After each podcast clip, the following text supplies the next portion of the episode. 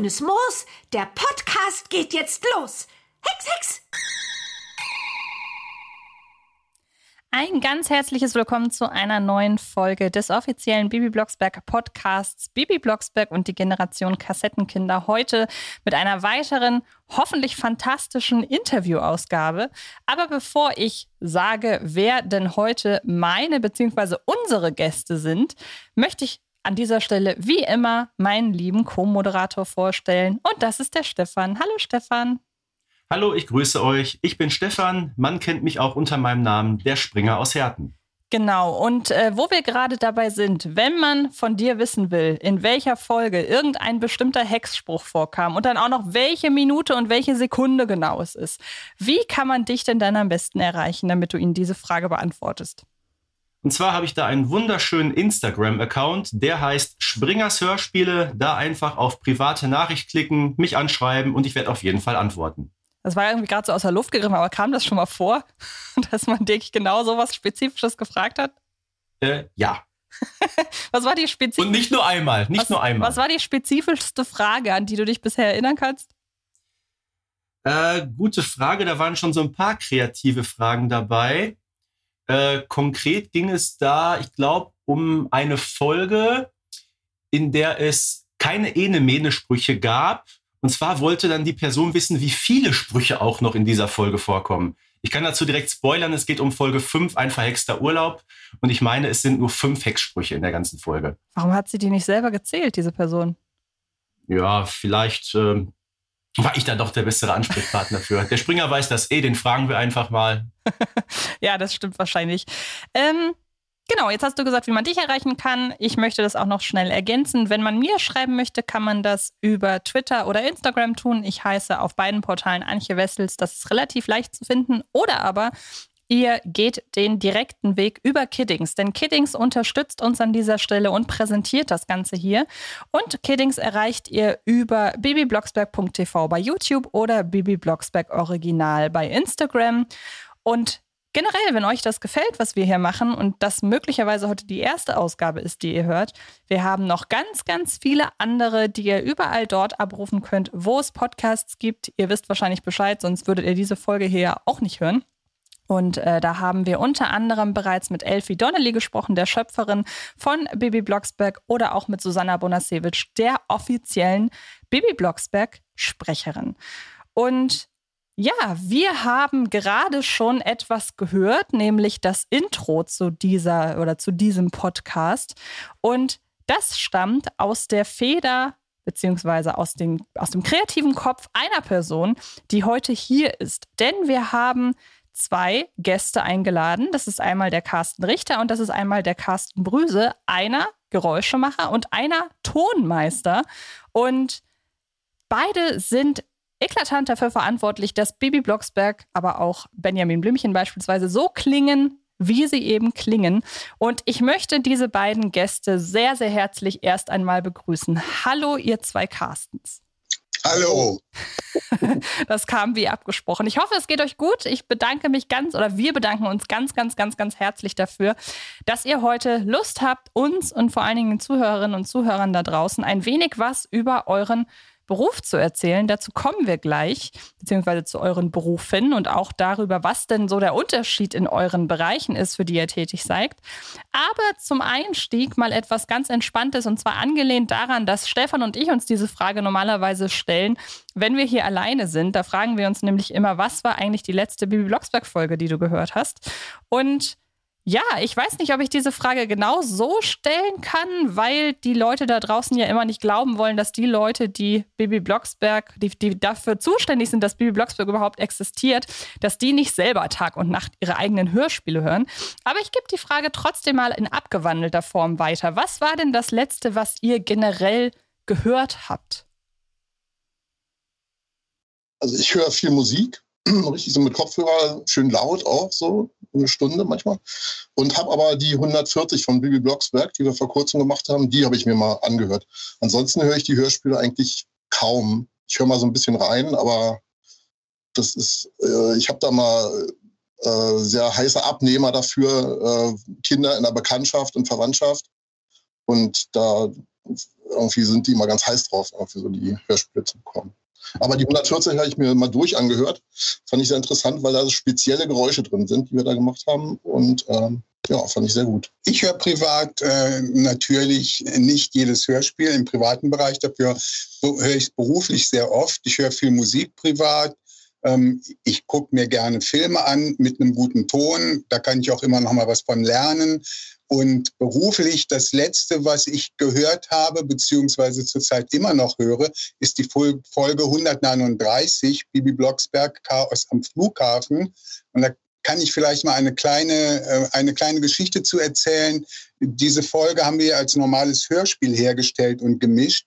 Und es gibt seit einiger Zeit gibt es eine Initiative von Apple, Musik in einem neuen Tonformat herzustellen, wo mehr Kanäle, was größer ist, akustisch größer wirkt und so weiter. Und die sind an uns herangetreten und haben gefragt, ob wir nicht äh, Hörspiele oder zumindest schon mal ein Hörspiel in dieser Form ähm, herstellen können. Das ist eigentlich ein Tonformat, was aus dem Kinobereich kommt.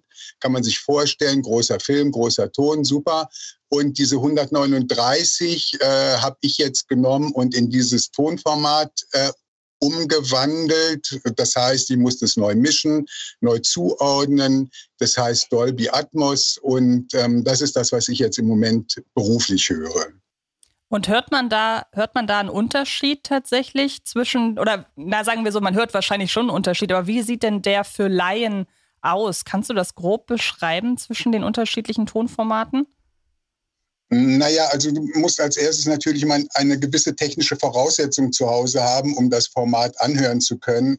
Man kann es auch mit dem Kopfhörer hören. Ähm, da ist der Unterschied natürlich nicht so riesig.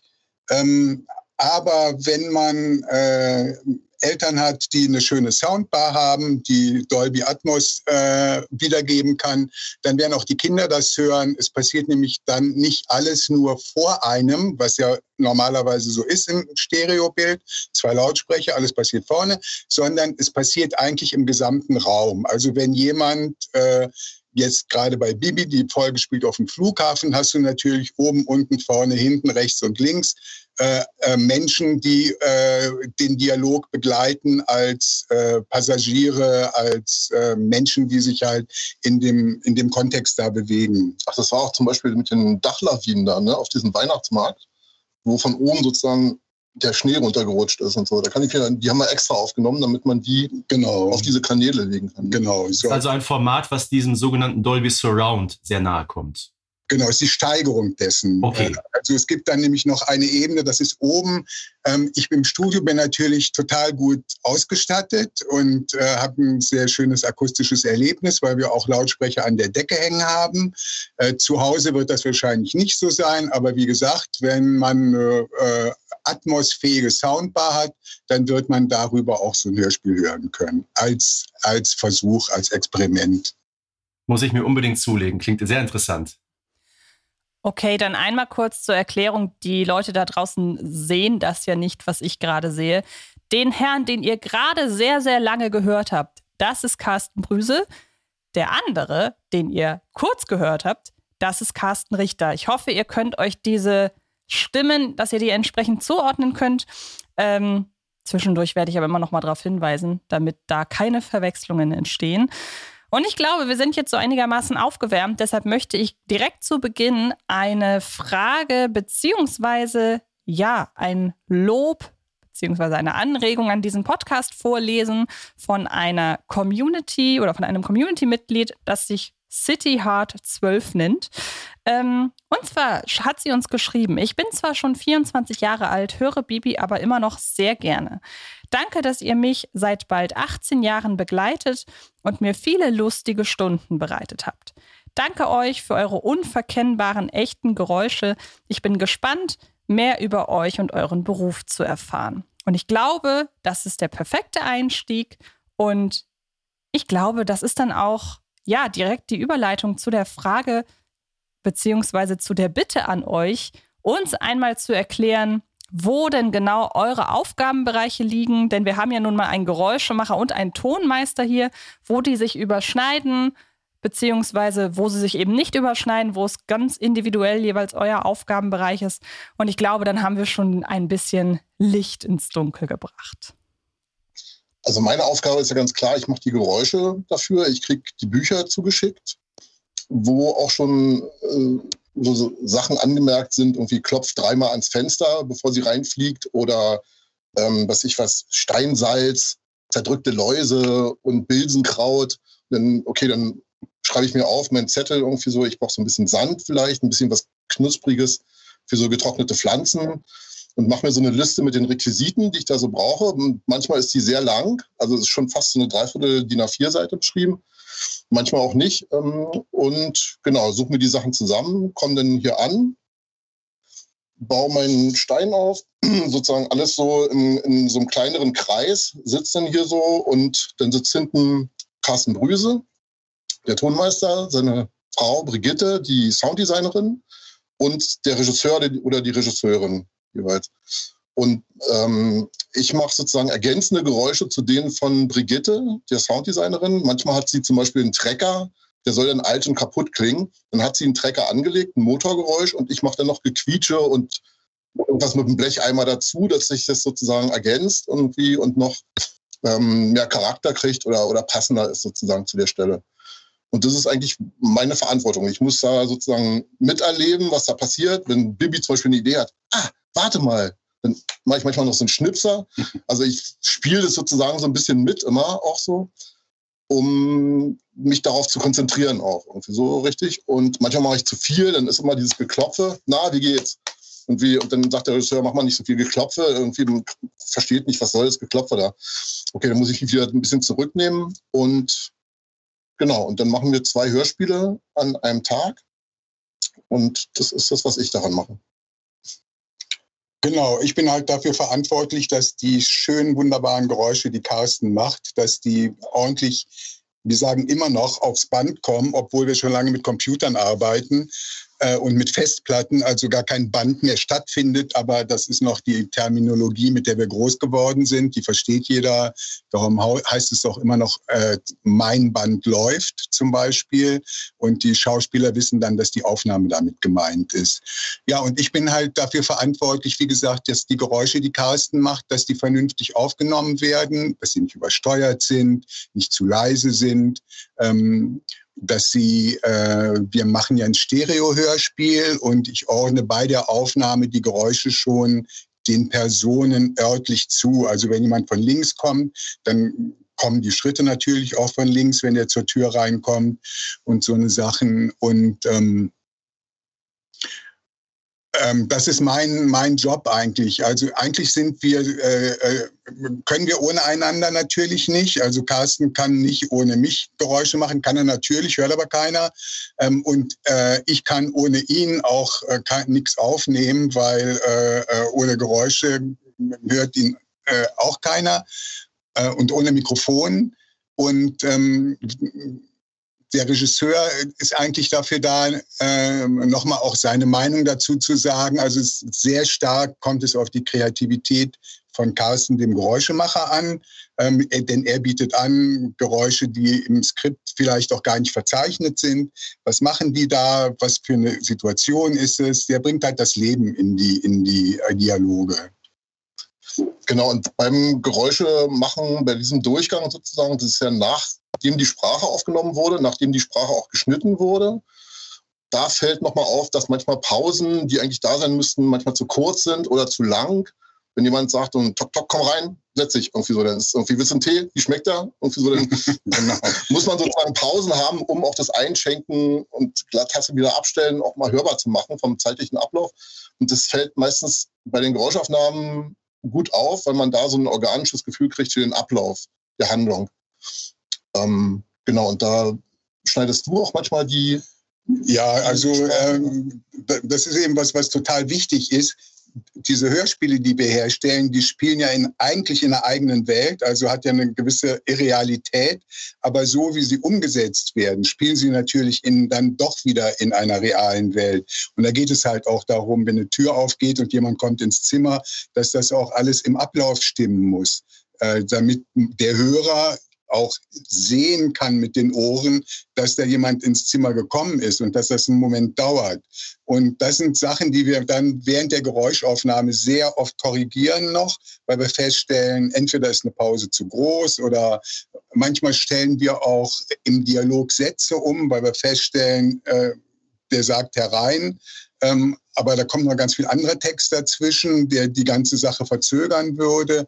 Also ähm, die Arbeit mit dem Geräuschemacher ist eine unheimlich positiv kreative Geschichte, die uns dann auch als Team äh, äh, nochmal eine höhere Qualität eigentlich an dem Produkt selber äh, beschert. Und ihr habt das gerade schon angerissen. Ist das auch in etwa stellvertretend für einen klassischen Arbeitstag, was ihr gerade da beschrieben habt? Genau, ich fange mal an. Ich bin ja der Erste, äh, der hier ankommt, mache den Strom an morgens, mache mein Mischpult an, mache die Computer alle an, mit denen wir arbeiten, fange an, in dem Aufnahmeraum, in dem der Geräuschemacher Carsten nachher sein wird, Mikrofon einzurichten. Ich lege den Kopfhörer hin, weil der, wie Carsten eben beschrieb, ja äh, praktisch schon die, den fertig geschnittenen Text äh, mithört und auf den reagiert. Äh, und dann kommt der Regisseur, dann kommt der Sounddesigner oder Sounddesignerin. Inzwischen ist Carsten mit seinem Gerümpel gekommen. Äh, das sieht nämlich immer aus eigentlich wie, wie Sperrmüll. Äh, aber es hat alles eine Funktion. Was hat, was hat mein Regisseur gesagt? Sieht aus wie das Spielzimmer von einem psychotischen Kind. So. Wenn so ein Tag so um ist und richtig viel passiert ist, liegen überall Fetzen und Glasscherben und all möglichen genau. Mistkram. Irgendwie so. Wir haben die Putzfrau noch nie, in, in, noch nie gefragt, was sie davon hält, was sie da denkt. Nee, also wie gesagt, und der Arbeitstag, der beginnt dann letztendlich damit, dass die Technik funktioniert ähm, dass Carsten sich eingerichtet hat, dass die beteiligten Regie, Sounddesign, Tonmeister sich auch eingerichtet haben. Und dann fangen wir mit dem äh, ersten zu vertonenden Hörspiel an und beginnen wirklich immer am Anfang. Also äh, meistens mit dem schwierigeren Hörspiel, damit man sozusagen den Brocken erstmal bewältigt wenn da besondere Anforderungen sind, zum Beispiel manchmal im Winter so mit Schlitten fahren, dann vom Schlitten fallen, Schneebälle schmeißen, dann hat man mehrere Spuren irgendwie so, das ist immer so ein bisschen, huh, das ist jetzt Action und dann nehmen wir uns meistens das Schwierige für den Anfang vor. Genau. Ja, jetzt habt ihr uns ja gerade sehr ausführlich erklärt, worin die Unterschiede sind zwischen Geräusche machen und äh, Tonmeister. Trotzdem seid ihr natürlich beide darauf angewiesen, miteinander wunderbar zu kooperieren. Da stellt sich natürlich für mich die Frage, wäre es theoretisch auch möglich, dass ihr mal eure Rollen tauscht? Oder ist das vielleicht sogar schon mal vorgekommen, dass man aus der Not so eine Tugend gemacht hat? Da würde nur nichts rauskommen, man kann es schon machen. also, du bist ja jetzt nicht technisch unbeleckt, also du würdest. Aber ich würde da nicht durchblicken. Ich würde da, die Feder bewegen sich von selbst. Was soll ich jetzt machen? Es trennen. Es, es lebt. nee, also es ist natürlich ähm, manchmal so, ähm, ich gucke Carsten natürlich auch immer zu, wenn er die Geräusche macht. Und äh, es gibt so Sachen, die der macht, wo man sich wirklich fragt, warum klingt das so? Weil der bewegt sich ja ganz anders und benutzt ganz andere Dinge als das, was man erwartet.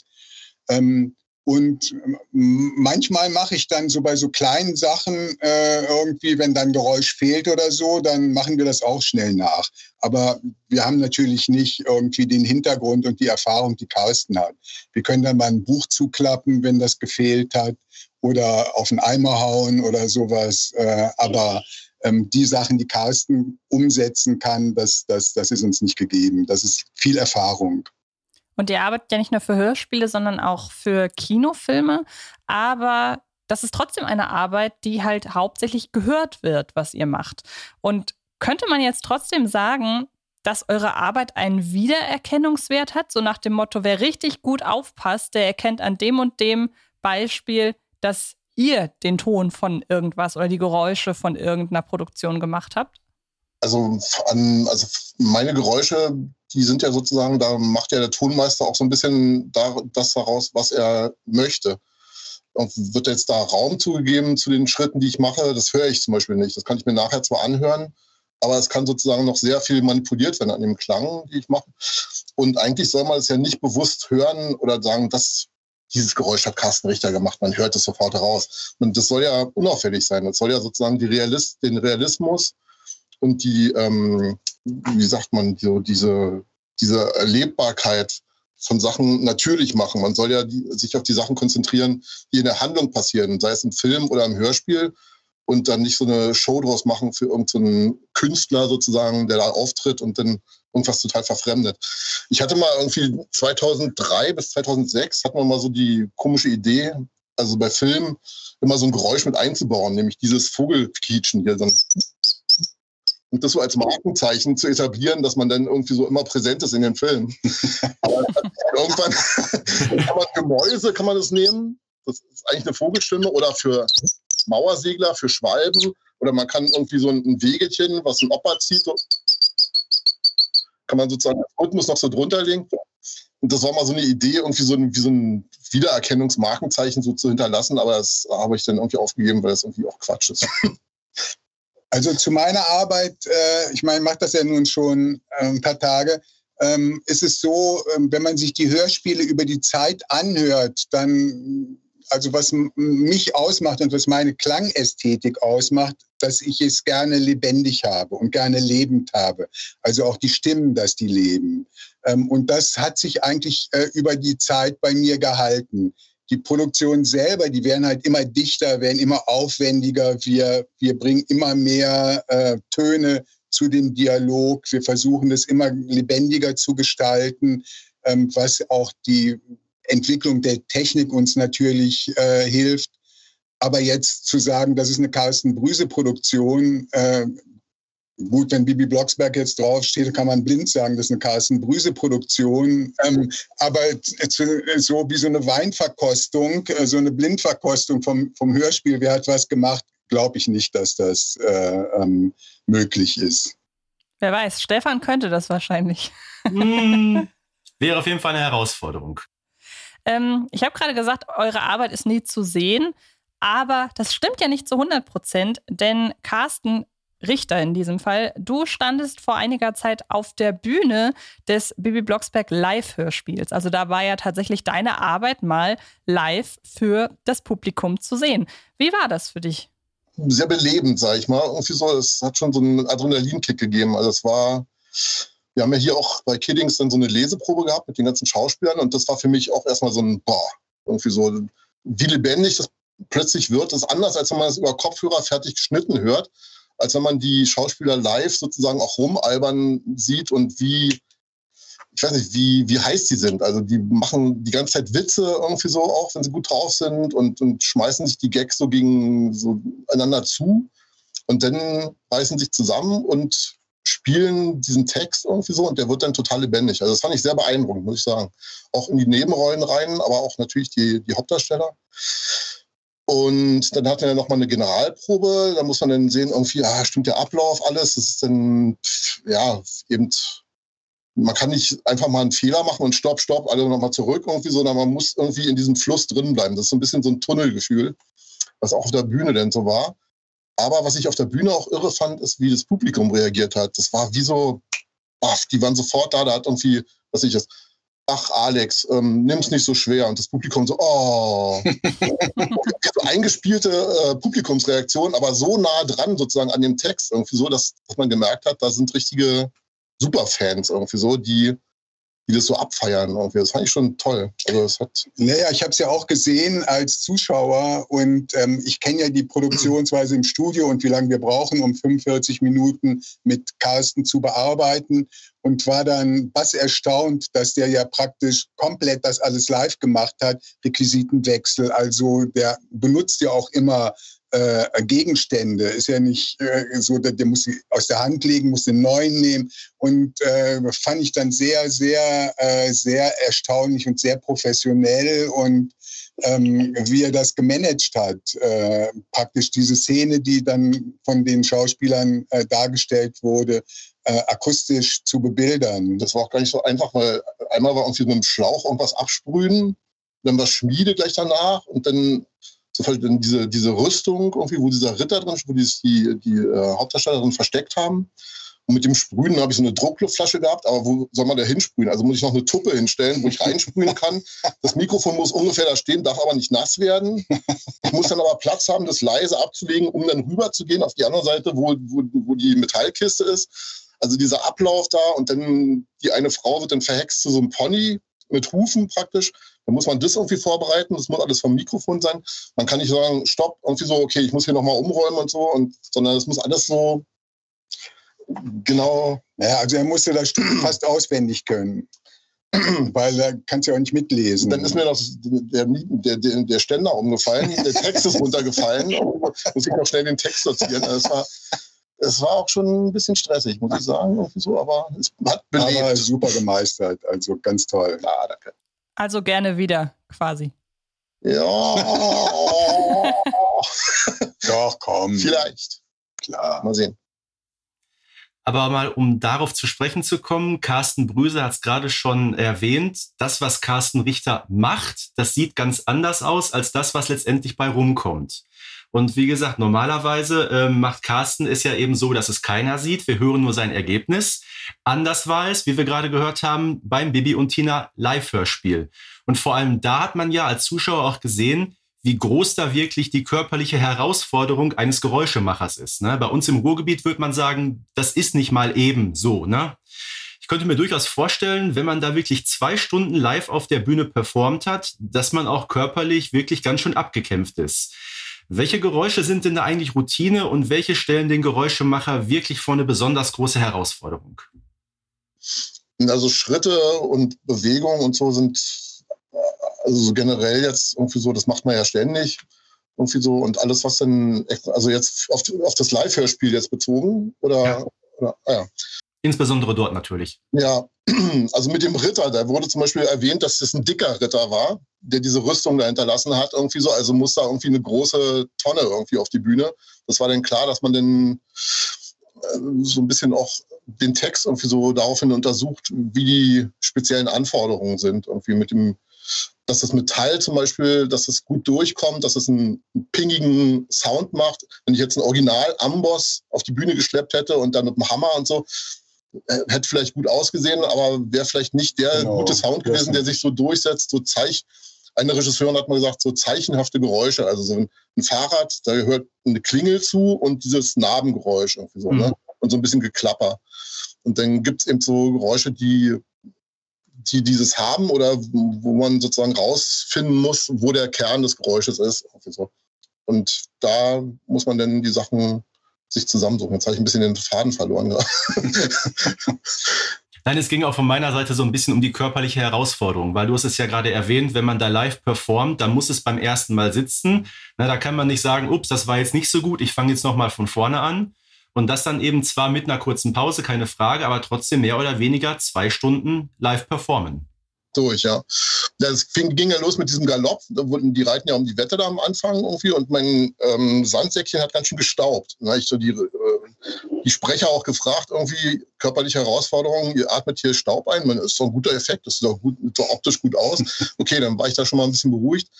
Und das mit dem Galoppieren ist natürlich so ein bisschen körperlich anstrengend, aber ähm, manchmal ist auch, wenn man so angespannt sitzt und auf das nächste jetzt wartet, wo kommt jetzt der, der Knackpunkt? Da ist dieses Wort sozusagen und da haut sie auf die Rüstung oder da ist das Sprühen, da steigt er vom, vom Moped ab und legt seinen Helm ab, irgendwie so, und dann muss der Helm weg sein, irgendwie so. Das ist schon in so einer Live-Situation deutlich anstrengender, körperlich irgendwie so, als, als im Studio. Da kann man, wie gesagt, Dinge wiederholen. Aber ich habe mich erholt. Also es war jetzt nicht, es hat keine bleibenden Schäden verursacht. Sieht nicht so aus. Nun habe ich tatsächlich noch nie von einem ja, Studiengang Geräusche machen gehört. Äh, Tonmeister als Berufsbezeichnung klingt jetzt ein bisschen konventioneller. Wie seid ihr denn an eure Jobs gekommen? Wie war denn eurer, wie war denn euer Werdegang? Und was müssen Leute machen da draußen, die sagen, genau das möchte ich auch machen? Ähm, gut, ähm, ich habe mit, ich habe schon als Zehnjähriger habe ich äh, Anfang, angefangen Instrumente zu lernen, habe Schlagzeug gelernt, habe äh, ähm, Orffsches Schlagwerk gelernt, so was man halt so macht in der Schule. Habe angefangen in Bands zu spielen, Schlagzeug ein bisschen und habe dann auf einmal mein, meine Affinität zur Technik entdeckt und habe dann äh, noch während der Schulzeit bin ich getourt mit Bands und habe einen Ton gemacht und es hat mir Spaß gemacht. Äh, dann äh, war die Schule zu Ende, dann wollte ich äh, ähm, eigentlich äh, ich komme aus dem Rheinland und wollte im Rheinland bleiben äh, und wollte zum WDR, zum Ton. Da haben die gesagt, nee, vielen Dank, wir haben genug Leute. Ähm, und dann bin ich nach Berlin gegangen und habe beim RIAS als Tontechniker angefangen ähm, und hatte vorher schon eine Ausbildung zum Tontechniker gemacht. Ähm, und in dieser Zeit habe ich dann festgestellt, dass in so einer Rundfunkanstalt, das ist ja ein sehr, äh, sehr unbeweglicher Apparat, die, die Chancen, kreativ und seine Ideen durchzusetzen, relativ äh, schwierig ist.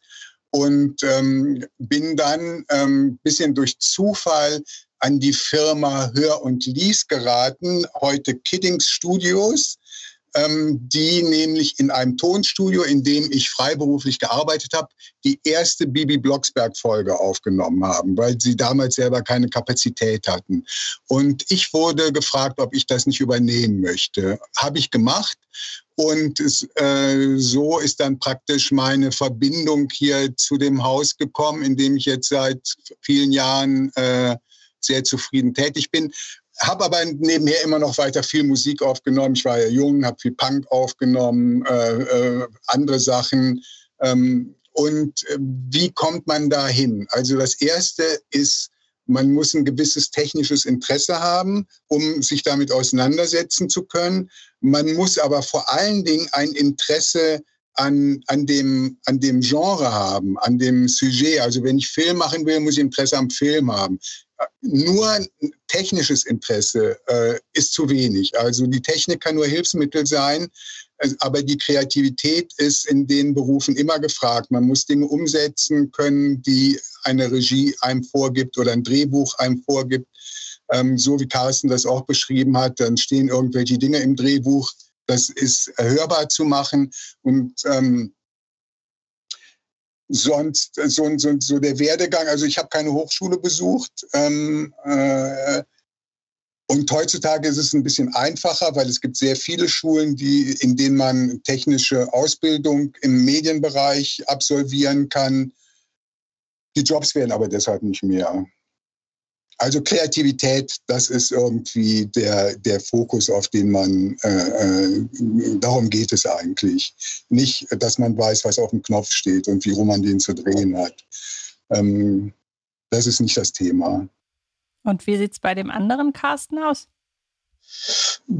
Also ich habe auch schon so als Kind mit einem Tonbandgerät so kleine Hörspiele so gemacht mit einem Kumpel zusammen und habe dann auch irgendwann angefangen Schlagzeug zu spielen in diversen Bands und so, ein bisschen Bass und habe angefangen Kamera zu studieren und dazu musste ich ein Praktikum machen in einem filmtechnischen Betrieb. Das war die TTV damals in Haselhorst, wo alle Synchronfirmen, ich, Berlins äh, auf einem Gelände vereinigt waren. Brandfilm, Arena Synchron, wie sie alle heißen. Und habe da einen Geräuschmacher kennengelernt, mit dem habe ich auch ein bisschen Musik gemacht und der hatte dann irgendwann so viel zu tun, 1990 war das, ähm, dass er jemanden brauchte, der sozusagen seine Aufträge mit abarbeiten kann und hat mich so ein bisschen angelernt. Da bin ich immer so ein bisschen mitgekommen bei seinen Aufträgen und habe so ein bisschen mitgemacht. Er hat mir Sachen gezeigt. Dann habe ich irgendwann angefangen, alleine zu arbeiten und bin sozusagen so da so reingeschlittert. Und dann seitdem ist eigentlich durchgängig zu tun. also ich habe irgendwie da nicht viel Freizeit irgendwie so gehabt oder, oder Leerlaufzeiten oder so, sondern ja, so bin ich das geworden und geblieben. Das klingt tatsächlich so ein bisschen so, als wäre das ein relativ seltener Beruf. Also ich kenn, kannte deinen Namen Carsten Richter tatsächlich dadurch wahrscheinlich einfach, dass ich äh, deine Arbeit schon so viele Jahrzehnte irgendwie verfolge. Und ich kenne halt noch den Namen äh, Jörg Klinkenberg. Das ist ja der, der auch schon für die drei Fragezeichen auf der Bühne stand. Ähm, das sind jetzt die einzigen beiden. Ist das so ein seltener Beruf oder kennt man halt die anderen einfach nicht? Ist schon ein seltener Beruf, aber es gibt doch auch immer mehr, auch durch die, was Carsten gesagt hat, vielen Schulen und guten Ausbildungen, die jetzt sind, haben die Leute auch noch zusätzlich eine Tonmeisterausbildung oder eine Sounddesign-Ausbildung, Mediengestalter-Ausbildung. Und ähm, da gibt es so eine Allround-Talente irgendwie so, die da auch viel machen. Und da gibt es bestimmt, also wir haben jetzt gerade auch so eine Gruppe gegründet von Geräuschemachern, die sich um die Belange der Geräuschemacherei kümmert so ein bisschen und ähm, dass man sich da mal so Erfahrungen austauscht. Aber so insgesamt in Deutschland würde ich schon so 30, 40 Geräuschemacher schätzen. Und auch in Polen, Ukraine, Tschechei, äh, Tschechoslowakei, Entschuldigung, ähm, Tschechien, da gibt es doch auch einige noch. Also so, die haben ja auch eine eine Filmtradition. Irgendwie so. Insofern ist es dann doch nicht so wenig. Da du gerade von Film sprichst, Carsten, ähm, wie genau unterscheidet sich denn die Arbeit für ein Bibi Blocksberg-Hörspiel zum Beispiel für die Arbeit an einem Kinofilm? Da gibt es ja mit Sicherheit ganz wesentliche Unterschiede. Mhm. Na, wenn man, genau, wenn man zu einem Bild arbeitet, dann muss man natürlich auf die Synchronität, dann hat man sozusagen ein Bild, Synchronpunkte, die man bedienen muss. Irgendwie, man muss synchron drauf sein. Und es ist auch ein bisschen, es dauert ein bisschen länger. Also so 90 Minuten, 100 Minuten Film, da ist man so, weiß ich nicht, so fünf, sechs Tage bis bei Animationsfilmen bis 20 Tage ja. dran beschäftigt. Und ähm, das heißt, man schafft so maximal so vielleicht so zehn Minuten am Tag, während man bei Hörspielen, wie wir vorhin auch gesagt haben, so also 90 Minuten Hörspiel macht an einem Tag. Also deutlich aufwendiger, deutlich. Deutlich aufwendiger, viel mehr Spuren, viel mehr Einzelevents, äh, die man macht, um auch, ähm, dem, also die Bewegung muss getrennt sein von den Schritten, was beim Hörspiel zum Beispiel auch nicht ist. Es muss alles möglichst einzeln habhaftbar sein, schneidbar, editierbar sein. Und ähm, ja, das ist eigentlich so der Hauptunterschied. Irgendwie so. Was war der letzte Kinofilm, an dem du gearbeitet hast?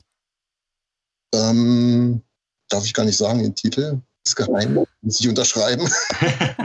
Aber jetzt haben wir zum Beispiel ähm, München 38 oder Munich 38 über diese äh, Kriegsverhandlungen ähm, Chamberlain und Hitler, wo sich der Krieg sozusagen um ein Jahr verzögert hat dadurch.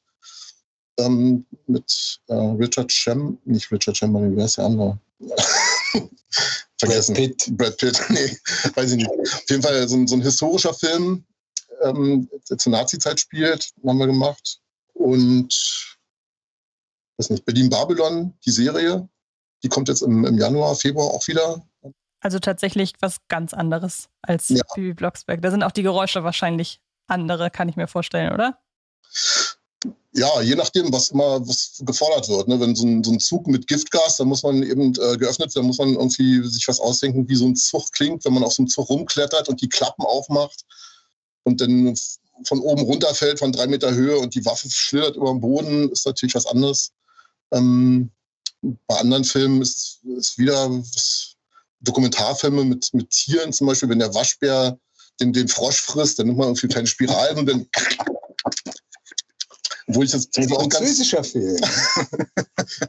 auch furchtbar finde, wenn man, wenn man so dieses Gewinsel von Geräuschemachern so hört in, in Dokumentarfilmen, wo es ja wirklich um Realismus geht und dann so, wenn so jemand hört, der dann so tut, wenn man so deutlich hört, dass es ein Mensch ist, dann ist es auch nicht so gut. Nun liegt es natürlich nahe, dass ihr auf die nächste Frage jeweils antwortet, euer eigener. Aber was ist denn für euch der interessanteste Part an der Hörspielentstehung? Der interessanteste Part an der Hörspielentstehung. Also aus unserer Sicht, aus unserer Sicht. Genau, also habt ihr auch Berührungspunkte mit anderen Abteilungen oder seid ihr wirklich nur komplett in eurem eigenen Kabuff, hätte ich fast gesagt? also ich finde auch sehr interessant irgendwie diese Stoffentwicklung, also so wie die Bücher entstehen, muss ich sagen, finde ich auch, äh, und aber auch die Besetzung teilweise, also was für Leute eingesetzt werden, um Rollen zu sprechen, irgendwie, wo, wo man sich schon schlapp lacht manchmal, weil der, weil dieser Schauspieler so super ist, irgendwie so in so einer Nebenrolle, aber auch irgendwie so. Das finde ich auch sehr faszinierend, muss ich sagen, wie man sowas besetzt und wenn so kleine Gags eingebaut sind, ähm, im Text und sowas. Sowas finde ich sehr schön, sehr interessant. Ja, und die Umsetzung ist es natürlich so, dass immer mal wieder die Redaktion nachfragt, ist das möglich? Äh, könnt ihr das realisieren? Wir haben ein Stück, da passiert dies und das und jenes. Gibt es äh, so eine Geräusche vielleicht von der Konserve? Ähm, äh, und, und, da werden wir schon eingebunden mit und sagen manchmal, nee, könnt ihr das nicht anders lösen? Das ist zu kompliziert. Oder die Geräusche, da müssen wir in die Welt rausziehen und die Geräusche aufnehmen. Das ist dann zu aufwendig. Lass uns versuchen, das anders zu machen. Oder wir sagen, nee, mach mal, das klingt total klasse, kriegen wir schon hin, weil es ist ja eine spannende Geschichte und eine spannende Szene. Und lass mal ruhig die Spannung da drin, auch mit der Unterstützung der Geräusche, von denen wir zwar noch nicht genau wissen, äh, wie wir das umsetzen können, aber mach mal, kriegen wir schon hin. Ähm, das ist eigentlich immer der Tenor auch, dass wir doch eigentlich meistens sagen, ähm, irgendwie kriegen wir es hin, wir wissen noch nicht wie, aber wenn wir dann gefordert sind, äh, dann fällt uns meistens was ein. Mich würde mal brennend interessieren, wenn wir jetzt noch mal zur Hörspielproduktion konkret zurückkehren. Eine Bibi Blocksberg-Folge hat ja ungefähr, ich sag mal, 40 bis 45 Minuten Laufzeit. Klar, manche sind ein bisschen kürzer, ab und an wird es auch mal ein bisschen länger. Aber wie lange dauert es denn im Durchschnitt, um eine aufgezeichnete Folge zu schneiden und abzumischen? Und schafft ihr vielleicht auch manchmal mehrere an einem Tag? Also ähm, es funktioniert folgendermaßen. Wir kriegen das Buch und dann haben wir einen Tag Zeit, äh, die Schauspieler aufzunehmen und den Erzähler. Da brauchen wir äh, in, in der Regel einen Tag für. Für den Schnitt äh, muss man auch nochmal einen Tag äh, äh, ungefähr äh, ansetzen, um die aufgenommene Sprache zusammenzuschneiden. Dann braucht man nochmal so einen Tag, einen halben Tag, kommt drauf an, wie aufwendig es ist für Sounddesign. Das heißt also Vögelchen, Autos, also alles das, was Carsten nicht machen kann. Naturgeräusche äh, werden dann im Sounddesign äh, gemacht. Äh, dann kommt Carsten, der äh, hat nicht alle Zeit der Welt zur Verfügung, sondern eigentlich nur äh, vier, fünf Stunden, vier Stunden um die Geräusche für so ein Hörspiel zu machen. Äh, da gibt es sehr aufwendige Produktionen äh, und dann gibt es weniger aufwendige Produktionen. Ähm, das, das wissen wir auch immer erst in dem Moment tatsächlich, wo Carsten dann im Studio sitzt und wir feststellen, da muss noch was passieren, hier fehlt noch was und, und so weiter und so fort.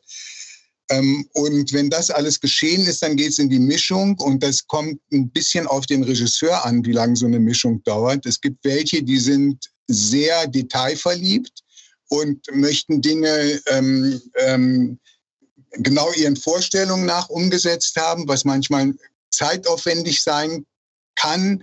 Und es gibt andere, die eher so dem Großen und Ganzen verhaftet sind. Ähm, aber in der Regel brauchen wir einen Tag für die Mischung. Also das heißt, wir brauchen so vier bis fünf Tage, um so ein Hörspiel fertigzustellen. Das war gerade ein gutes Stichwort, äh, Stichwort Naturgeräusche, weil ich könnte mir jetzt vorstellen, wäre es nicht viel einfacher, einfach mit einem Mikro in die freie Natur zu gehen und da Blätterrauschen, Vögelgezwitscher und so weiter aufzunehmen? Da ist Kälbchen gekommen. ja, das ist. Äh, ich, Entschuldigung. Nee, äh, wir leben ja in einer Zeit, wo sehr viel archiviert wird äh, und wo sehr viel Geräusche kommerziell zur Verfügung stehen. Die kann man kaufen. Gibt es große Bibliotheken. Es gab eine Zeit, da gab es das nicht.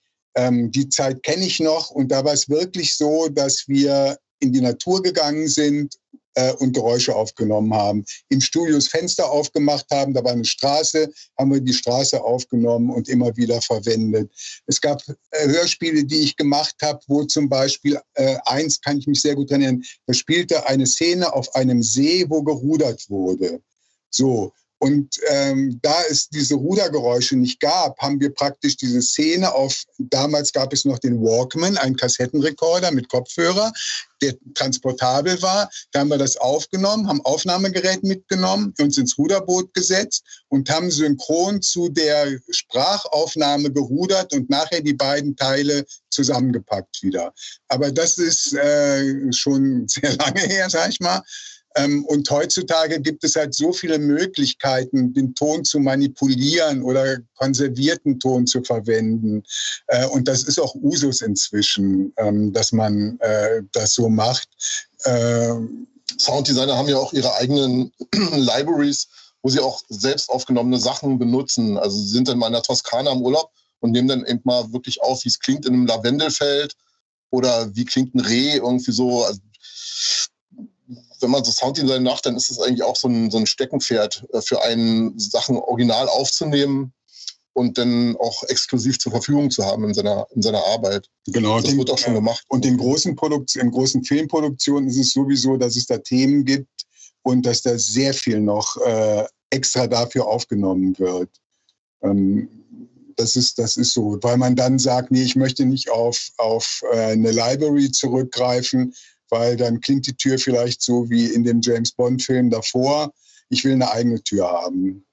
Dann wollen wir mal noch weiter ins Detail gehen, denn zwei Hörerinnen haben jeweils eine sehr ähnliche Frage eingeschickt. Ähm, aber wir wollen beiden die Gelegenheit geben, diese selber zu stellen. Deshalb kommen wir jetzt einmal zu einer Frage, die uns die liebe Anne eingeschickt hat und danach zu der Frage von Selina. Hallo, mein Name ist Anne, ich bin 34 und schon immer ein Bibi Blocksberg-Kind und möchte den äh, Geräuschemacher fragen, was war das lustigste und was war das schwierigste Geräusch bisher und wie haben Sie es umgesetzt? Hallo, ich bin die Selina, ich bin 21 Jahre alt und ich würde gern von Ihnen wissen, was wohl das schwierigste Geräusch war, für eine Bibi Blocksberg Hörspielfolge zu kreieren und wie Sie das schlussendlich gemeistert haben. Schwierige Geräusche. Manchmal, neulich war so eine Folge, wo ein Rollator aufgetaucht ist. Eine ältere Frau läuft am Rollator. Sie muss einen Rollator haben irgendwie. Und jetzt habe ich da so irgendwas mit Rollen gehabt und so, aber es ist ein sehr unspezifisches Geräusch, was es macht, so ein Rollator. Der klingt eigentlich fast nach gar nichts, wenn er klappert da so ein bisschen. Und das ist immer die Schwierigkeit, so, so eine Sachen, die man nicht sofort wiedererkennt, sondern es könnte irgendwas sein da denn irgendwas zu finden. Irgendwie ein Fahrrad ist ganz klar, ein Fahrrad hat eine Klingel und Klapp habe ich vorhin schon mal erzählt. Ne? Ähm, während, also das war schwierig, sozusagen da so ein bisschen glaubhaft, so dieses Rollen am Rollator, da müssen auch die Schritte sozusagen, eigentlich erzählen die Schritte viel mehr den Rollator als der Rollator selbst. Wenn jemand so zuckelnde kleine Stopperschritte macht, dann sozusagen ist klar, dass er Schwierigkeiten beim Laufen hat. Ähm, das war so ein bisschen schwierig. Was bisschen spektakulär war, war neulich ein Haus, was aufsteht, was hochgehext wird und anfängt zu laufen, in den Wald reinzulaufen. Dabei gehen die Scheiben kaputt. Und das war dann auch so eine Mischung sozusagen zwischen, zwischen Sounddesign, wo Brigitte was angelegt hat, und dem, was ich gemacht habe. Und da habe ich einen großen Koffer gehabt, bin sehr nah ans Mikrofon ge gegangen. Dadurch kriegt man sozusagen so eine, so eine Mächtigkeit, Nahbesprechungseffekt. Der Bass wird irgendwie stärker in einer Kiste hatte ich irgendwie so Scherben, wo ich so ein bisschen mit rumgeklimpert habe. In der anderen hatte ich so ein Stuhlbein, was so quietscht und so ein bisschen knarzt. Und auf dem Koffer sozusagen habe ich dann so ein bisschen mit den Ellbogen sozusagen diesen Schrittrhythmus gemacht und gleichzeitig immer so ein bisschen variiert mit Scherben und dem Geknopsel. Das war so ein bisschen anspruchsvoller, würde ich sagen. Einmal habe ich einen, einen Weihnachtsmann gemacht, der durch den Kamin schlittert. Da musste ich auch so mir so eine kleine Rutschbahn hier so bauen und dann mit Sand, da sollte der Ruß sozusagen noch so nachrieseln. Ähm, habe ich irgendwas darüber geschleift und so ein Wumms irgendwie auch wieder auf den Koffer, weil es eben tief und, und voluminös ist irgendwie so. Und dann mit Sand noch so nachrieseln lassen. Also das sind also so kleine winzige Choreografien, die man dann sich manchmal so ausdenken muss. Genau, und dann ist so ein kompliziertes, also wie Carsten gerade beschrieben hat, solche Geräusche, die auch so, so, äh, so mächtig und kompliziert klingen, die setzen sich natürlich aus vielen einzelnen Geräuschen oft zusammen. Man hat was, was es groß und mächtig macht, irgendwas, was filigrane, kleine, glitzernde Geräusche dazu macht, um sowas auch darzustellen. Und man denkt dann, äh, ich kann mich daran erinnern, wir mussten mal so eine Geschichte mit dem Rollstuhl machen und haben aber gar keinen Rollstuhl gehabt, so jetzt zur Verfügung und haben uns einen Rollstuhl geliehen und haben die Geräusche von dem Rollstuhl aufgenommen. Und wenn man das dann gehört hat, äh, klang das nach allem, aber nicht nach Rollstuhl. Um den dann akustisch darzustellen, benutzt man manchmal ganz, ganz andere Dinge, die, wenn man die sieht, äh, sagt, was soll denn das werden? Wenn man es dann aber hört, dann weiß man genau, ah, natürlich, die sitzt im Rollstuhl und bewegt sich vorwärts. Und äh, das Gummi quietscht auf dem, auf dem Holzboden, ne, wenn sie sich dreht und man hat so einen Rhythmus von dem genau. Anfassen und so. Genau, und das, was der Rollstuhl selber, den jeder, der Rollstuhlfahrer ist, benutzt, überhaupt nicht hergibt. Ja, manchmal ist es auch schwierig, eine, eine Sprache dafür zu kriegen, äh, zu finden irgendwie. Ich habe neulich, habe ich mir den Satz mal aufgeschrieben von einem Tonmeisterkollegen, der Bömpel klang so schön rönkig. So, genau. Was bedeutet das? Da ist irgendwie so ein Roboterfliege, ist irgendwie gelandet auf so einem Raumschiff und hat irgendwie so eine Luke abgerissen. Irgendwie so. Das war sozusagen die Aktion, die im, im Bild war. Und der Bömpel klang so schön rönkig. Irgendwie das heißt, dass der Rönk sozusagen nicht so ein, ein Event war, sondern dass er knick, knack, knuck, knuck, knuck gemacht hat. Innerhalb, also ein breites Geräusch. Irgendwie auch Bodyfall zum Beispiel, die hinfallen. Das klingt so pockig muss breiter klingen. Oder es gibt dann auch so hämische Kollegen, die sagen, irgendwie Bewegung, wenn man zu hektische Bewegungen macht, dann klingt wie Pumuckel, der ein Zelt aufbaut. So. wenn man Schritte macht, die zu tockig klingen, dann sagt herein. So. Also es gibt ja. Quellen. Ja, Schritte, Schritte sind ja ein großes Thema. Also unsere Hörspiele leben ja auch sehr viel von Schritten. Und Carstens Schuhsammlung für Schritte Mutter, Vater, Kinder, schwerer Mann, leichte Frau. Also die ist schon ziemlich beeindruckend, die Sammlung. Vor allen Dingen sehen die alle so aus, als sollte man die besser nicht mehr anziehen. Die sind schon ziemlich zerfleddert teilweise, ja. Und aber man hat immer so ein paar Lieblingsschuhe, die äh, sehr gut immer funktionieren. Frauenschuhe mit, mit so ein bisschen hackig klingen, Männerschuhe und Gummischuhe und dann so Tonschuhe und so. Ja, du hast auch schon so High Heels mitgebracht, die genau, du extra gekauft Die sehen aber sehr gut aus, aber die Ja, klingen dann manchmal nach nichts. Ja, aber sie sehen super Schön. aus. Ich habe für, für das Live-Hörspiel habe ich extra so strass besetzte, so eine glitzer goldenen äh, High Heels mitgehabt für diese eine Dame da ähm, und konnte die überhaupt nicht anziehen, weil mir die nicht gepasst haben. Dann habe ich die so in die Hände genommen und sozusagen da drauf auf dem Stein so ein bisschen gearbeitet. Ja, auch wenn die Schuhe dann vielleicht ihre besten Zeiten hinter sich haben, aber wenn das Ergebnis dann passt, ist es ja umso schöner. Stichwort, ich sag mal, technische Tücken. Jeder, der mit Computern arbeitet, kennt die Problematik und vielleicht ist es ja bei euch auch schon mal vorgekommen, dass ihr zum Beispiel festgestellt habt, dass es bei einer fertiggestellten oder fast fertiggestellten Folge durch einen technischen Fehler ja diese plötzlich fast unbrauchbar geworden ist und ihr die komplett neu aufnehmen oder sogar abmischen musstet. Gab es sowas schon mal bei euch? Nein, Ach, herzlichen Glückwunsch. Also, wir haben natürlich, wie jeder Mensch auch, auch im professionellen Bereich immer wieder Probleme mit Computern. Ähm, aber es ist noch nie so gewesen, dass wir wirklich tatsächlich das Endergebnis fast äh, äh, erreicht gehabt hätten und dann ist alles kaputt gegangen und alles verloren gegangen. So Zwischenschritte gab es schon, dass mal irgendwie Sprache war weg, weil der Rechner irgendwie gesponnen hat oder manchmal löscht man ja auch Sachen aus Versehen. Ähm, aber wir arbeiten äh, praktisch immer so im, im doppelt abgesicherten Modus.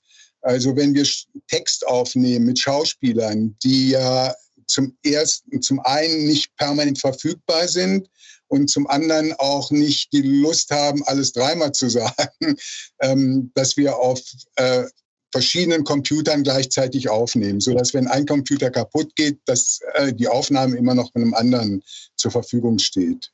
Das wäre, glaube ich, sonst auch wirklich der Worst Case für euch. Das ist richtig. Das wäre der Worst Case und äh, es kostet ja auch alles Geld, darf man ja auch nicht vergessen. Richtig. Äh, und wie gesagt, Zeit ist auch eine Frage und die äh, Sprecher, Schauspieler, die bei uns arbeiten, sind auch nicht nur bei uns gefragt, sondern auch sonst noch in der Branche. Nun gibt es ja im, gerade im Bibi Blocksberg-Universum einige sehr einprägsame Geräusche. Also ich erinnere da zum Beispiel an das Hex, Hex, Pling, Pling. Und jetzt würde man ja denken, im ersten Moment, das hat wahrscheinlich auch der Geräuschemacher gemacht. Aber ich sag mal so, was ist denn jetzt der Unterschied, so für die ganz Ahnungslosen, zwischen ein Geräusch machen und ein Geräusch erfinden? Das hast du doch gemacht, das Geräusch, oder? Ja, ja, das habe ich gemacht. Naja, ähm, also ein Geräusch, das ist ja, ein Geräusch besteht ja äh, nicht immer nur aus einem Ton, sondern ähm, es gibt ja Geräusche, also wie dieses beschriebene Haus, da macht Carsten was dazu, dann gibt es einen Sounddesigner, der macht was dazu, dann fällt dem Tonmeister noch ein, ich habe auch noch drei Schrauben, an denen ich drehen kann, um das Ganze noch größer, fetter, massiver, angstvoller zu gestalten. Ähm, also äh, ein Geräusch zu finden, ist eigentlich das größere Problem. Also wenn man vor eine Aufgabe gestellt wird, das und das soll so und so klingen, und äh, ich jetzt, wenn ich Sounddesign mache, eine große Geräuschbibliothek habe und mir überlege, wie klingt denn das, dann kann es durchaus sein, dass zum Beispiel jemand macht die Waschmaschine zu und ich nehme eine LKW-Tür als Waschmaschinentür, weil es klingt total klasse in dem Moment. Und niemand würde darüber nachdenken, wo, was ist denn das? Ist das nicht von einem MAN-LKW oder so die Tür und gar nicht von der Waschmaschine? Sondern wenn Geräusche angesprochen werden ähm, und man die dann akustisch äh, äh, darstellt, dann löst sich das eigentlich immer im, in der Fantasie äh, auf und niemand äh, stellt da was in Frage. Aber wie hast du denn das Pling-Pling quasi entwickelt? Weil das ist ja nun mal ein Geräusch, das so in der Natur kein richtiges Vorbild hat und auch nicht vorkommt bisher. Ja, es ist ja in äh, 1980 äh, gab es eigentlich noch relativ wenig elektronische Möglichkeiten, sowas herzustellen. Und ich habe dieses Geräusch äh, mit einem Schellenbaum Ähm, das ist so, so ein Gerät, wo verschiedene, äh, ähm, wie so kleine Kuhglocken oder sowas, äh, Dinger sind, die alle eine unterschiedliche Tonhöhe haben. Also in, jeder hat einen eigenen Ton. Und ein elektronisches Gerät, was ich dazwischen geschaltet habe. Und äh, ganz viel Glück äh, äh, und Experimentieren hergestellt.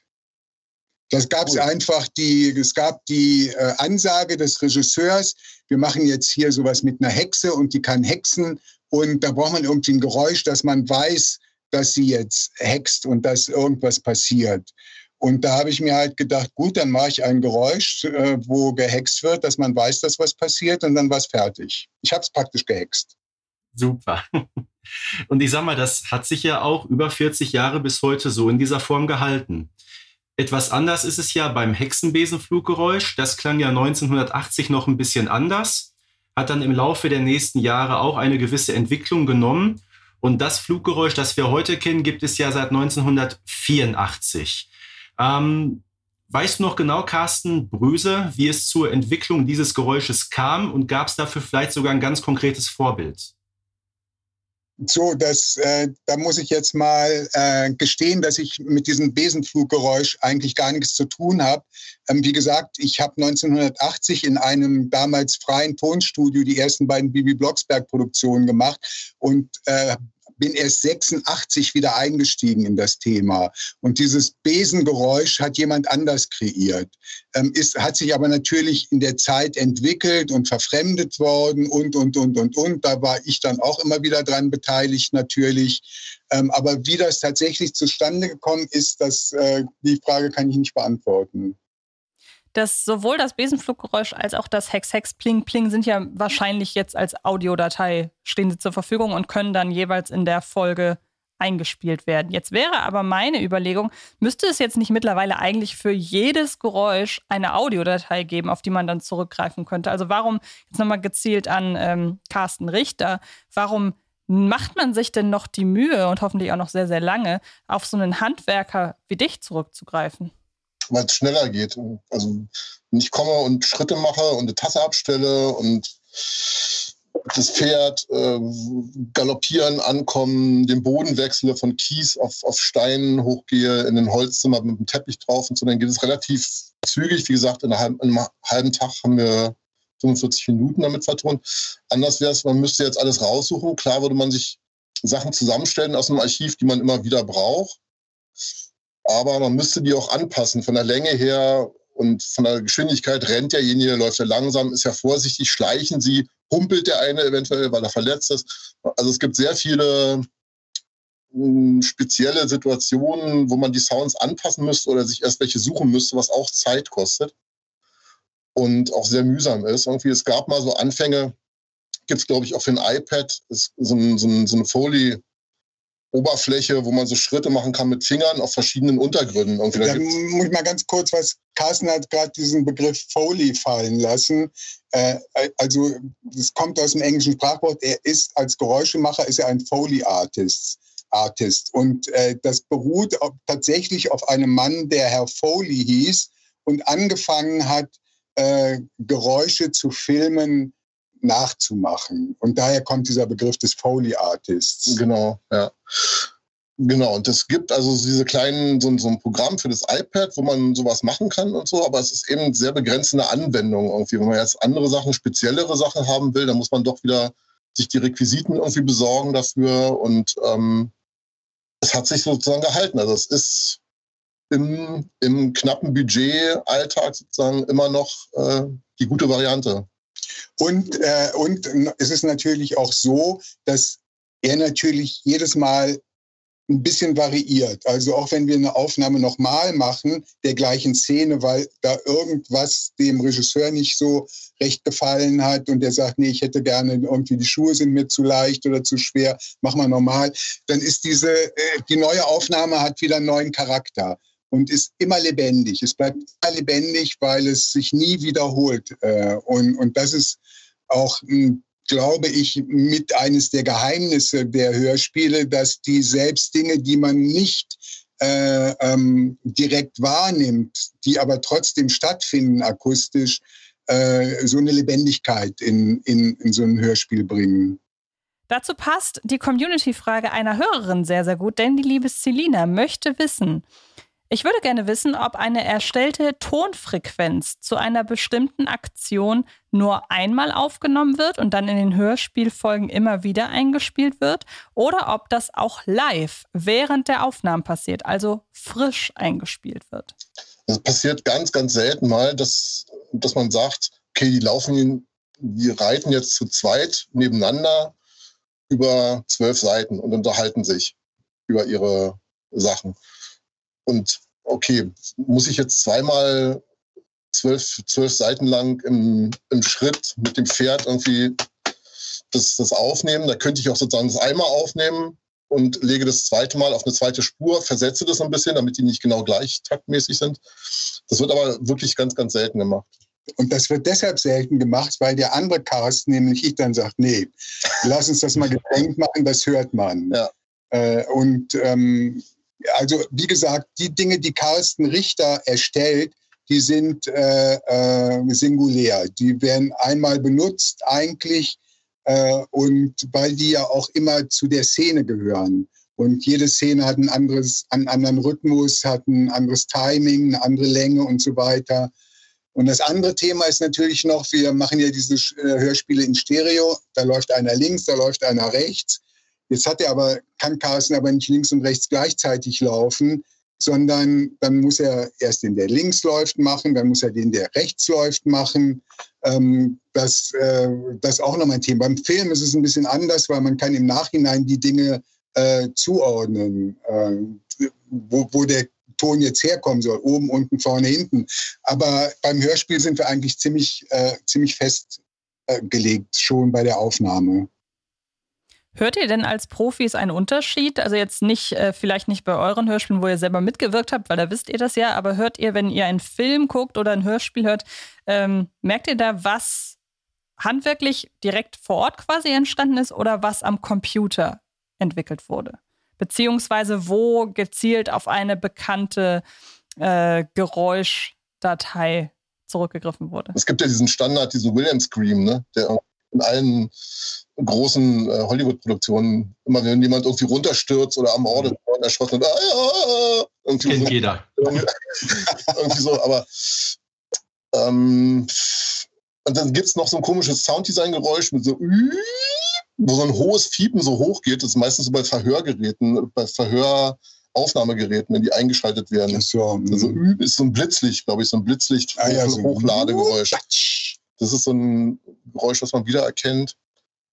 Aber ansonsten. Also ich würde mir auch nicht zutrauen, äh, wenn es gut gemacht ist, dann hört man es nicht, weil das ist so, wie wenn wir zum Beispiel mal einen Besucher im Studio haben und oder jemanden äh, aus der Firma, der jetzt nicht mit der Materie so äh, vertraut ist und uns mal besuchen kommt und dann schneidet die Cutterin schneidet in einem Satz und wenn derjenige dann sagt, das hört man ja gar nicht, sagen wir, das sollen wir auch nicht hören. Also, und das Gleiche, glaube ich, ist mit Geräuschen und so Mischungen, wenn die gut eingebaut sind, eingebettet sind, wenn das gut gemacht ist, ist es sehr schwer, das äh, äh, ähm, differenziert hören zu können. Ja, dieser Podcast hier geht auch in Wirklichkeit drei Stunden und die Leute zu Hause hören das gar nicht, was wir da alles wegschneiden und so weiter. Das muss man ja, sich mal vorstellen. Ist, kann ich ja nicht hören. Jetzt habt ihr uns sehr ausführlich erklärt, wie akribisch und professionell eure Arbeit abläuft. Aber trotzdem, ich behaupte mal, irgendwas ist immer. Frage konkret, kommt es schon mal vor, dass während des Fertigstellens Fehler bemerkt werden und vielleicht einzelne Sätze oder auch komplette Dialoge neu eingesprochen werden müssen? Oder gibt es vielleicht sogar die ein oder andere Folge, wo mal ein Tonfehler erst viele, viele Jahre nach der Veröffentlichung überhaupt bemerkt worden ist? Kann ich ein kleines Beispiel erzählen? Das sehr gerne. Sehr lange her. Und zwar wurde mal das Märchen aufgenommen ähm, ich glaube Schneewittchen äh, ist das, wo ähm, die böse Stiefmutter drin vorkommt. Der Sprecher oder die Sprecherin hat aber nicht von der Stiefmutter gesprochen, sondern von der bösen Schwiegermutter.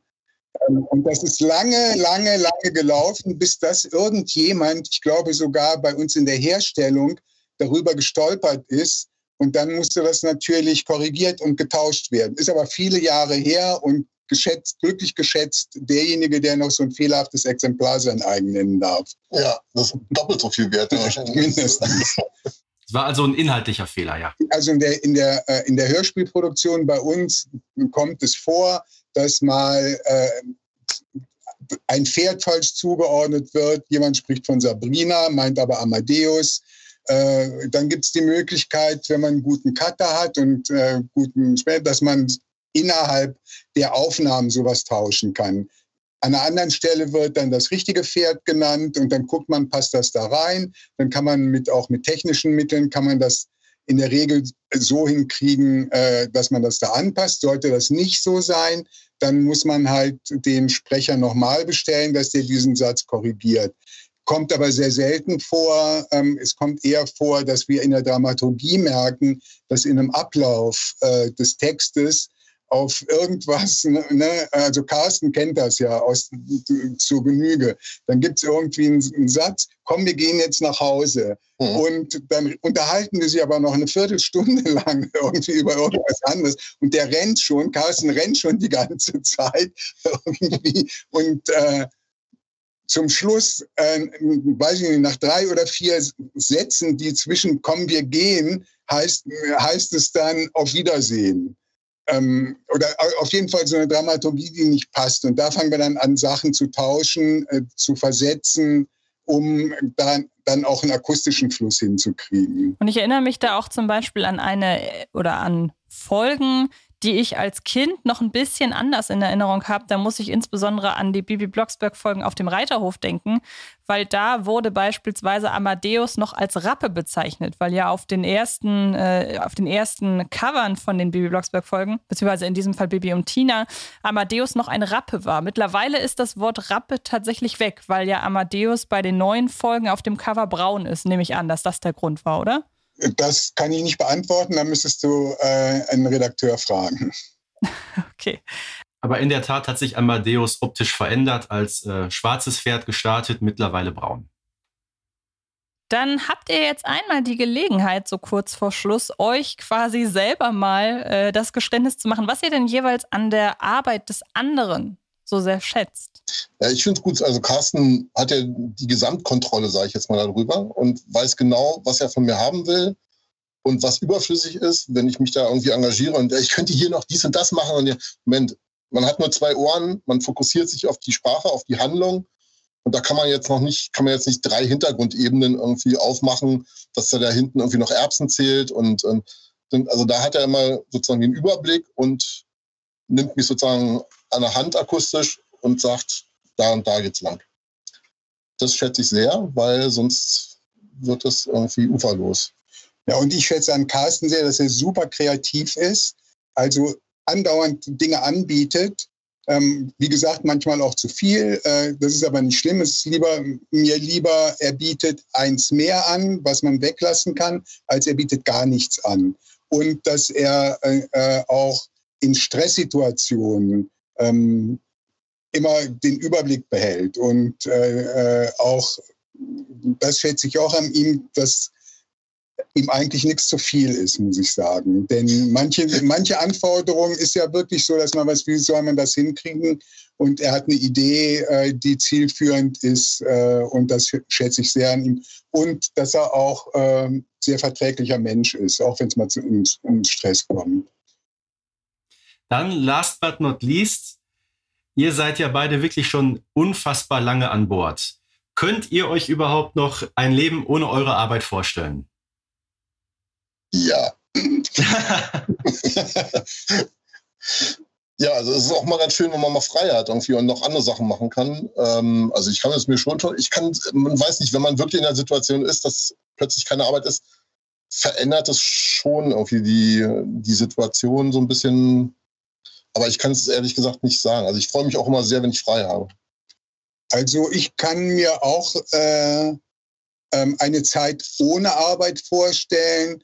Allerdings, wenn ich den Job wechseln sollte und im Kaufhaus, äh, äh, weiß ich nicht, Handtücher verkaufen müsste oder Kochtöpfe, das kann ich mir nicht vorstellen. Auch nicht bei der Post Briefe austragen. Die Ansagen. Ansagen im Kaufhaus. Ansage im Kaufhaus. Frau Müller, bitte an die 7. Ja, oder 33 für 95. Das wäre doch auch was für einen Sounddesigner.